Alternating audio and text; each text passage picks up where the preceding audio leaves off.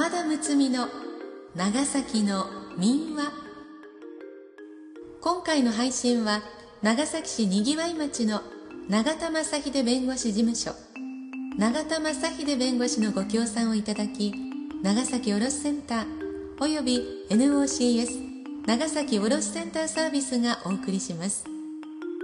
このポッドキャストは高吉松雄一さんが収集編集した長崎に古くから伝わる物語のうち株式会社未来社館長崎の民話に収録されたものから全10話にわたって配信するものです。そういえば幼い頃おじいちゃんおばあちゃんから聞いたことがあるなぁと遠い思い出を呼び起こしていただいたりそして今の子供たちがそういえばお父さんお母さんから聞いたことがあるなぁと未来の思い出となるようにそんな思いで企画いたしております。保育園や幼稚園で園児の皆さんへの読み語りに一人の時間の楽しみの一つにそんな風に聞いていただければと思っています。今回は昔の長崎のほのぼのとしたお話です。第4回魚の石と書いて魚石。長崎の魚石と横向き地蔵の巻をお送りします。読み手は歌の種でありたい。歌種の山田睦美です。しばらくの間お付き合いください。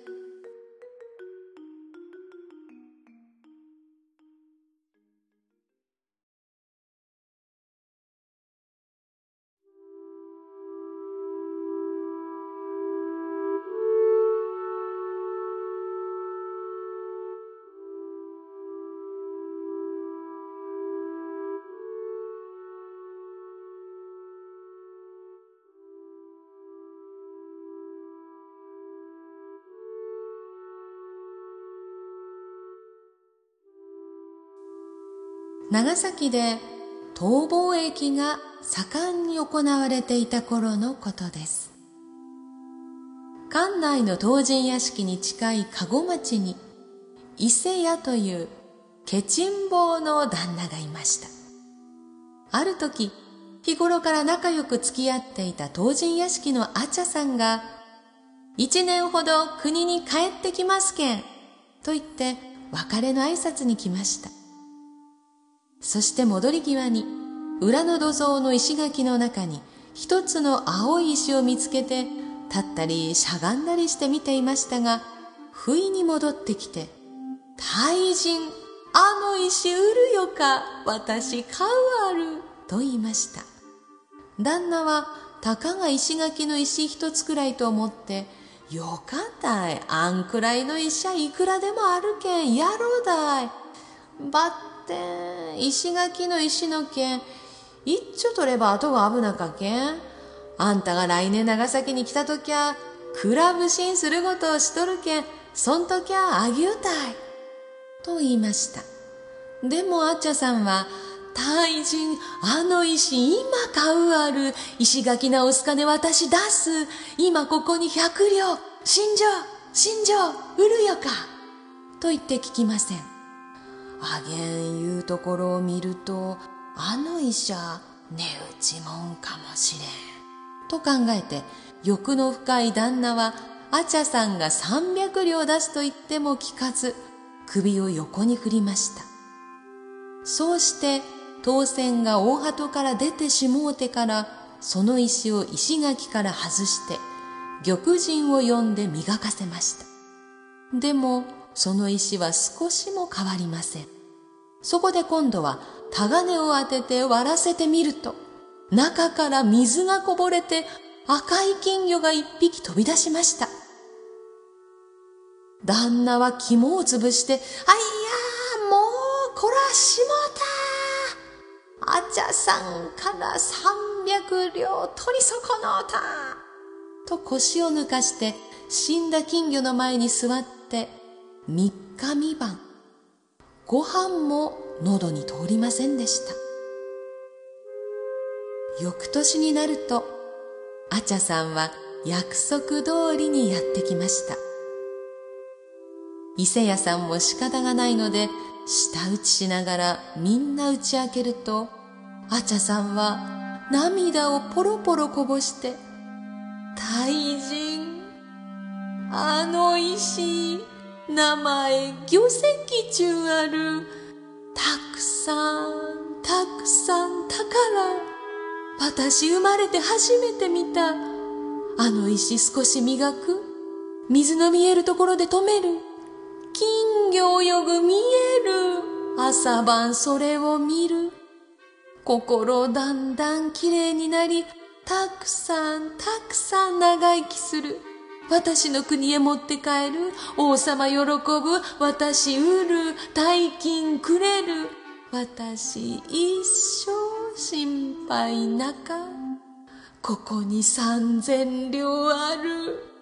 この石買うつもりで来た。もう仕方なか。私運なかった。とこう言って三千両入った風呂敷をその場に広げましたけれどももうどうしようもありません。伊勢屋さんもポカンとしあちゃさんも気が抜けたようになって唐の国に帰っていったそうです。横向き地蔵。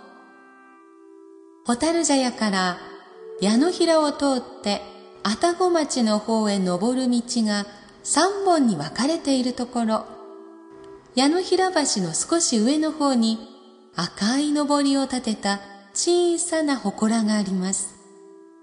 ここは長崎西国巡礼の第25番札所になっているのです。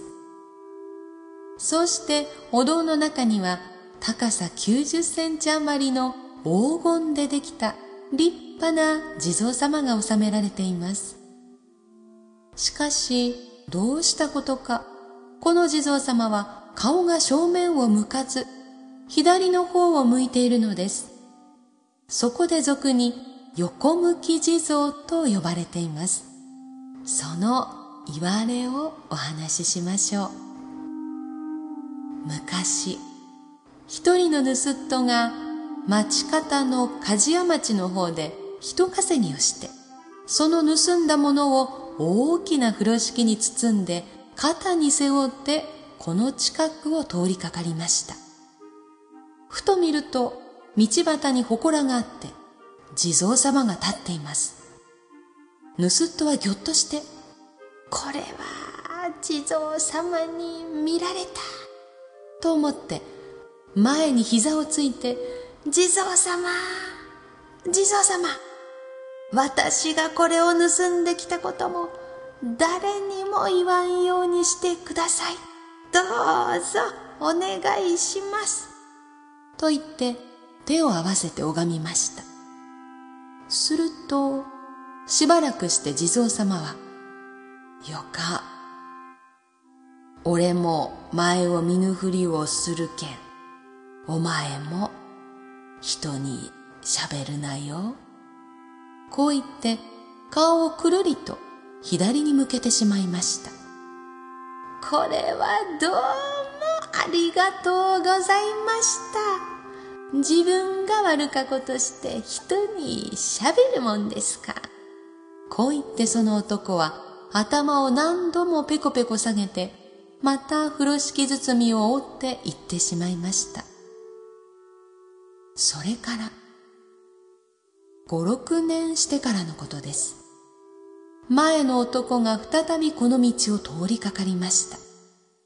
見ると地蔵様は相変わらず首を左の方に向けたまま立っています。男は感心してそばにお参りしていた人に、この地蔵様は、それはそれは感心なお方ですよ。人の言うことは必ず聞いてくださる。新たかな？地蔵様です。実は、これ、これ、と5、6年前の晩の出来事を詳しく話しました。すると、それを黙って聞いていた人が、泥棒に物を盗まれた本人だったからたまりません。じゃあさては6年前の晩うちに入って大切な着物や道具類を盗んだ泥棒はお前だったのだなと怒ってその首筋を掴んでひっ捕らえ立山の奉行所に突き出しました。はて地蔵様は何もかもお見通しだったのか。とそれから横向き地蔵様と呼ばれていよいよ人々から尊信されるようになりました。この祠には享保5年1720年に奉納されている法華経一巻も収められています。